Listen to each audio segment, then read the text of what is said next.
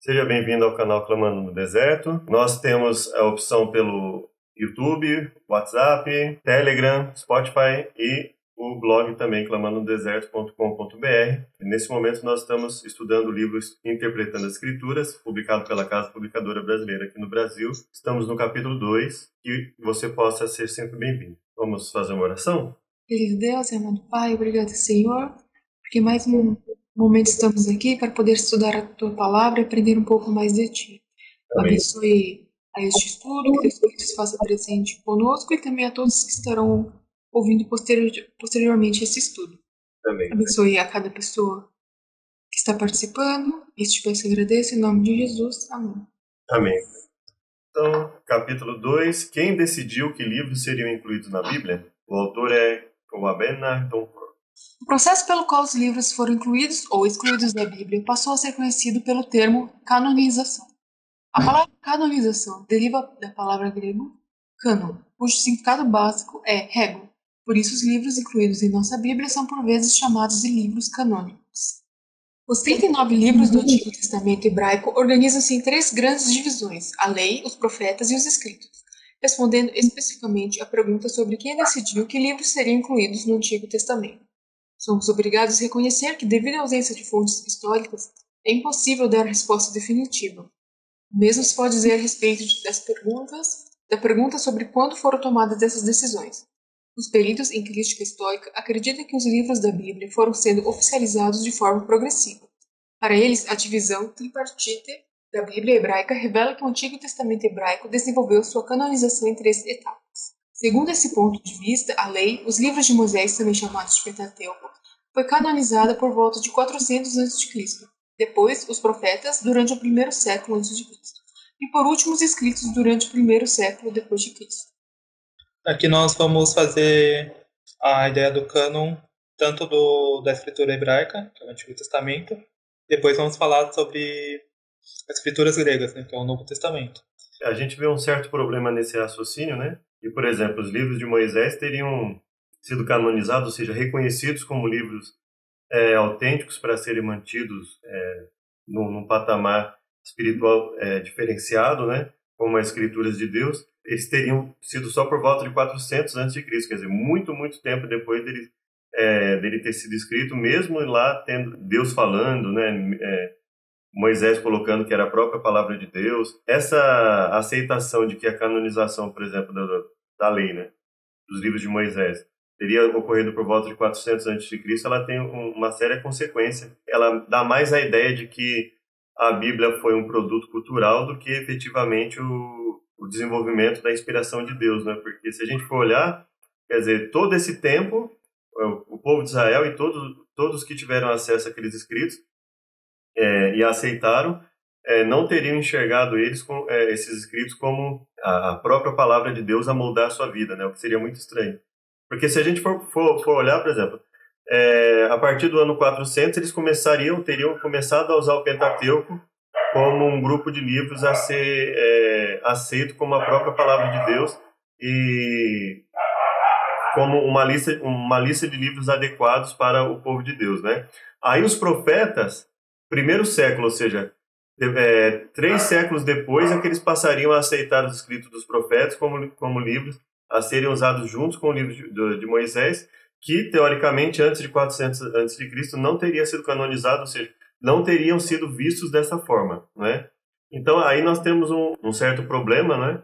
E aí principalmente os escritos dizendo que os escritos não seriam válidos senão durante o primeiro século é, depois de Cristo, ou seja, é, só ali na época perto da época de Jesus é que esses escritos efetivamente estariam sendo é, usados no sentido é, canônico, né? Então é, existe um, um problema de, dessa visão aí, né? Ela me parece, né, olhando de relance, que essa visão ela são pessoas que já têm aquela aquele preconceito, aquela pré-concepção de que os livros foram basicamente o desenvolvimento cultural de Israel. Então, quando Israel se desenvolveu é, espiritualmente, é que eles passaram a, a enxergar esses livros como inspirados e que ele não teria sido reconhecido como inspirado, por exemplo, desde a época de Moisés e eles passaram o, todo esse tempo, né? Então, Seria essa observação a fazer sobre esse, é, essa, essa fala, né? É essa visão aí que foi em 400 a.C., parte do, da lei, é sobre o pessoal da crítica histórica, né? Que é justamente essas pessoas que tentam descrever da Bíblia para tentar fazer algo tipo produto do, da cultura ou algo assim, né? A partir de uma perspectiva conservadora, a história é bem diferente. Quase ninguém duvida que o livro da lei, o Pentateuco, constitui a palavra de Deus, desde sua mais remota existência. Esdras leu no livro da lei de Moisés e o povo o adotou como a constituição de sua nação restaurada. É possível que Esdras e Neemias tenham participado no processo de reunir os livros que compõem o cânon do Antigo Testamento. O relato sobre a nação de Israel mostra que ao longo de sua história houve pessoas que reconhecidamente receberam o dom de profecia, tendo suas mensagens faladas e escritas, consideradas como a palavra de Deus. Aí entra o que nós acreditamos, né? Verdade. Desde Josué, Esdras, eles já tinham esses livros como inspirados por Deus. Já usavam como escrituras mesmo, né? Reuniões e outras coisas. E eles viviam, assim, aqueles que buscavam obedecer, né, eles viviam em função desses escritos, né? Em função do que estava escrito ali a respeito da vontade de Deus uma nação inteira restaurada dentro do livro de Moisés, né? E agora o, a lista do cânon hebraico, né? Lei, Gênesis, Êxodo, Levítico, Números e Deuteronômio. Profetas, Josué, Juízes, 1 e 2 Samuel, 1 e 2 Reis, Isaías, Jeremias, Ezequiel, os doze profetas, Isaías e Malaquias. Escritos, Salmos, Provérbios, Jó, Cantares, Ruth, Lamentações, Eclesiastes, Esther, Daniel, Esdras, Neemias Isso, e aqui a gente percebe, por exemplo, né, só, só um comentário sobre, específico aqui a questão de Daniel, é, por que, que eles querem jogar a aceitação dos escritos para o primeiro século depois da, de Cristo, né, depois da Era Comum? Justamente porque eles têm uma visão de que o escrito de Daniel não teria sido é, produzido exatamente por Daniel, né? ele teria sido produzido muito depois, e para fortalecer essa ideia, eles tentam lançar a aceitação dos escritos pelos próprios é, conservadores que aceitavam, pelo próprio povo judeu, por exemplo, né, que teria aceitado esses escritos como inspirados só na, no primeiro século depois de Cristo, meio que moldando a aceitação desses escritos como para se adequar a determinadas crenças, determinadas doutrinas, e minando, por exemplo, a força de Daniel como um livro profético que teria sido aceito desde a época que foi escrito, né? Teria sido escrito efetivamente por Daniel. Segundo a tradução judaica, a maior parte do cânon surgiu com Esdras e Neemias. O historiador judeu Flávio Josefo afirma que, ao contrário dos gregos que possuíam uma quantidade inumerável de livros, os hebreus tinham apenas 22 livros. Entre os judeus, os doze profetas menores eram contados como um livro, assim como 1 e Samuel e 1 e 2 Reis, Esdras, Neemias e 1 e 2 Crônicas.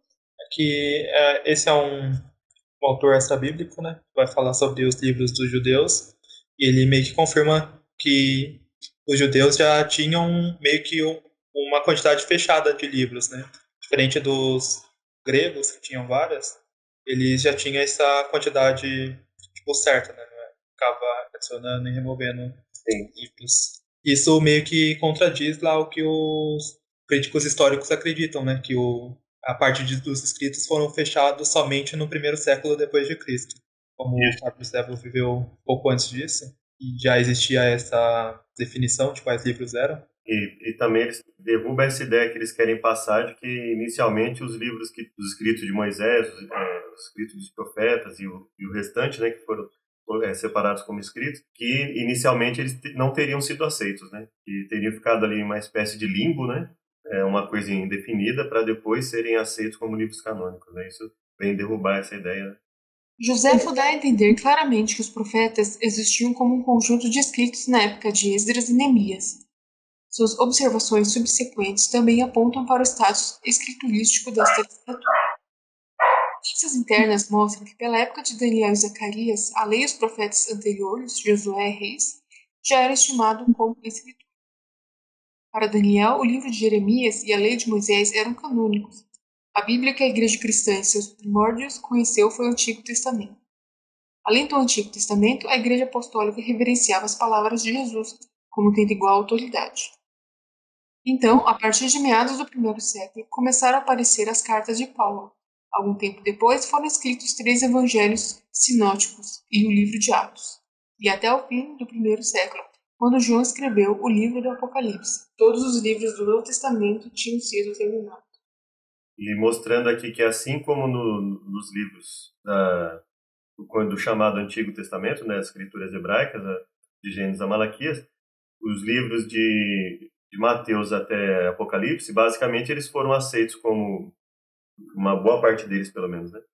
É, eram aceitos pelas pessoas já no momento em que foram escritos, né? E eles, é, e eles refletiam é, instruções que já eram aceitas pelas pessoas. Quando Paulo, Pedro, João, Tiago comentam, né, nos seus livros, eles comentam como autoridades, o que só faz sentido se nós entendemos que eles tinham a clara convicção, e não só eles, mas as pessoas que iriam ler o livro, de que eles eram autoridades no assunto, que eles já tinham, pela experiência de vida deles, pelos ensinos que eles já tinham feito, dado mostra suficiente de que eles eram inspirados por Deus, que eles eram autoridades habilitadas a falar sobre os ensinamentos de Jesus, sobre os ensinamentos das escrituras hebraicas, né? Então, ou seja, foi algo que é, apesar da formalização, né, separação em, em, um conjunto de livros, ser algo posterior, é, o livro mostra para a gente que no momento que é escrito e que ele é recebido pelas pessoas, ele já é recebido como algo é, sagrado, né, como algo que realmente relata a vontade de Deus ali, né? Paulo, em 1 Timóteo 5,18, segue a fórmula A Escrituras diz e declara,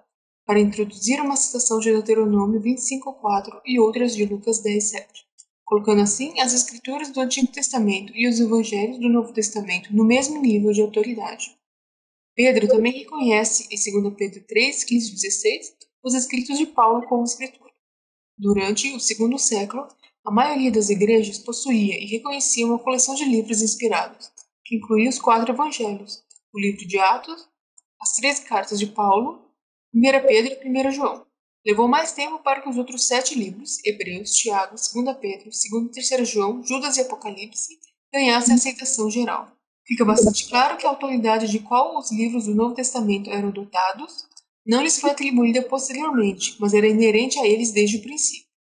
O período durante o qual o cano do Novo Testamento tomou forma, definindo especificamente a lista dos livros, ocupou quatro séculos e abrangeu uma série de fatores. Interessante aí que me falando que o esse canon meio que ele já é construído conforme vai sendo escrito, né? E meio que certos grupos de pessoas meio que definem que aquele certo grupo de livros que é inspirado, né? Não é como algumas pessoas acreditam que a igreja no século III foi e definiu de verdade qual eram os, os livros, né?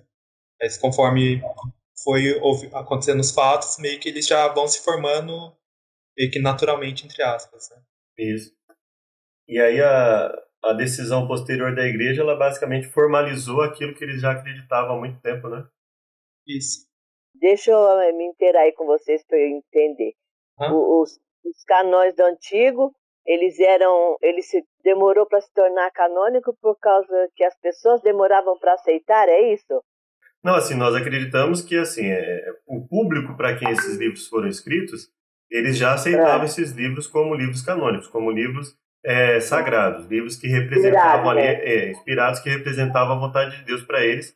E por isso nós vemos muitas vezes o livro até um pouco mais duro, você dando a entender que ele estava sendo escrito para pessoas que já conheciam os, os autores e que estavam dispostas ali a, a, seguir aqueles princípios que ele estava ensinando, que basicamente era uma reprodução de muitos escritos que estavam lá nas escrituras hebraicas, né? Agora, para formalizar, para um grupo de pessoas maior, reconhecer como canônico, isso levou mais tempo. Então, assim, para isso tomar a forma de dizer assim, olha, nós temos um conjunto de tantos livros inspirados, né? E isso fosse divulgado publicamente, oficialmente pelas pessoas. Isso levou mais tempo, mas isso não interfere, isso não não significa que o livro não era aceito pelo é, como canônico, ele não era aceito como inspirado há, há muito mais tempo. Então, por exemplo, nós entendemos que as palavras de Jesus nos evangelhos é, quem lesse os quatro evangelhos, eles já liam e entendiam aqueles livros como inspirados desde o momento que receberam. Eles não precisaram. É claro que, primeiramente, eles examinaram qual livro é, seria canônico ou não, em que sentido. Por exemplo, será que o evangelho de Tomé tinha a mesma autoridade do evangelho de Mateus? Será que o evangelho, o chamado evangelho de Pedro, é, ou de Judas, alguma coisa nesse sentido, será que eles seriam inspirados? Será, então, é, o Apocalipse de Pedro, se não me engano, né, que tem o Apocalipse de João que nós usamos, se não me engano tem também o Apocalipse de Pedro, então, como diferenciar esses escritos dos outros, né? Como fazer com que, como diferenciar o, os, os quatro evangelhos de um outro evangelho que não era, que não poderia estar nessa lista? Como diferenciar o Apocalipse de João do Apocalipse de Pedro? Então, é, como assim a canonicidade ela é, foi uma, uma busca de separar quais livros realmente é, poderiam ser vistos de uma, dessa forma e quais livros não, não poderiam. Mas isso não desmerece os livros que nós já temos como inspirados, no sentido de dizer assim, ah, eles, não, eles nunca foram entendidos como inspirados por outras pessoas. Isso não acontecia, né? Esse período também testemunhou a publicação das listas de livros reconhecidos por terem sido escritos pelos apóstolos ou seus companheiros. Dentre essas listas estão o Cano Muratoriano, datado do fim do século, e a lista de Eusébio de Cesareia, a partir do início do quarto século, e a lista de Atanásio de Alexandria, a partir de meados do quarto século. As duas primeiras listas eram ainda incompletas. Relacionavam apenas cerca de 20 dos 27 livros do Novo Testamento. O cânon completo do Novo Testamento é definido em detalhes na Carta de Páscoa de Atanásio, de 367, a qual contém os 27 livros do Novo Testamento, com a exclusão de todos os outros. Por exemplo, os concílios de Roma, 382, de Hipona, 393 e de Carta, 397, aceitaram como canônicos todos os 27 livros do Novo Testamento. Bruce Metzger se pronunciou corretamente a respeito do Sínodo de Laodiceia. O decreto aprovado nesse encontro apenas reconheceu o fato de que já existiam certos livros, geralmente considerados adequados para leitura no culto público, conhecidos como livros canônicos. Isso, então aqui a gente vê que assim, não é que a igreja determinou arbitrária, é, arbitrariamente o que seria, né? Ela, ou seja, mas havia uma necessidade de comparação, né? Em, em virtude da quantidade de livros que, que haviam, é, é, todos eles se colocando como inspirados, né? Havia uma necessidade de se comparar os livros e se verificar. A, a, basicamente, a melhor forma que nós temos para confirmar isso seria comparando, por exemplo, é, pela leitura, né? Comparando os livros que nós temos hoje como inspirados, que são 66 livros, né? 39 de Gênesis a Malaquias, 27 de Mateus a Apocalipse e comparar com os outros livros, né? Por exemplo, comparar com os livros que a Igreja Católica considera como inspirados, que eles chamam de deuterocanônicos, ou seja, eles consideram inspirados, né? É como uma, uma segunda lista, né? Um complemento inspirado e nós entendemos eles como apócrifos, né? Entendemos esses livros que seriam os livros de Tobias, Judite, Eclesiásticos, Sabedoria de Jesus Ben Chirac. Então, esses livros nós entendemos como apócrifos, ou seja, nós entendemos que eles têm a sua utilidade histórica, até, com, até devocional, mas eles não estão em pé de igualdade com os ensinos bíblicos. Ou seja, nós não podemos pegar um, um ensino dele que, é, que não esteja na Bíblia e tratar como se fosse um ensino bíblico, né? Assim, em pé de igualdade, né? Então, e, e existem alguns problemas que alguns apontam por determinadas crenças que são colocadas ali que iriam que seriam contrárias à, à crença do, do restante da Bíblia. Mas a melhor forma mesmo seria a, a comparação, né? Mas é, aqui nós temos um vislumbre de como foi esse processo. A gente percebe que foi um processo longo, né? Foi um processo é, em que em, a cada momento havia variações do que deveria ser usado, né? E do que não poderia ser. Mas quando nós vemos aqui o que o Bruce Metzer colocou, ele está dizendo o seguinte: olha, o sínodo, o decreto que foi lançado no sínodo de Laodiceia, ele só basicamente confirmou algo que já existia muito antes. Ou seja, já existia uma, é, uma crença bem desenvolvida de que esses livros eram livros adequados, que eram canônicos, inspirados por Deus, e que eram uma regra de fé e prática da mais alta categoria. E isso foi reconhecido, por exemplo, nesse sínodo. Mas é lógico que, assim, a melhor forma seria mesmo a leitura, né? a leitura dos livros, a comparação, a verificação da harmonia entre eles, mas aí a gente já tem uma base, por exemplo, de como o, a, essa lista de livros que nós temos hoje, pelo, é, pelo menos o, a lista tradicional né, do, dos livros do Novo Testamento, chamado Novo Testamento, a livro do Antigo, que dos chamados protestantes e católicos ela, ela diverge, né? Então, nós temos, mas aí nós temos uma como esse, essa construção foi feita, né? Obrigado, Deus, por mais um sábado na tua presença e por mais um estudo. Senhor nos abençoe, que nos fortaleça para que possamos, através da, da, do teu poder, da tua sabedoria, aprender cada vez mais sobre ti. Nós imploramos em nome de Jesus. Amém.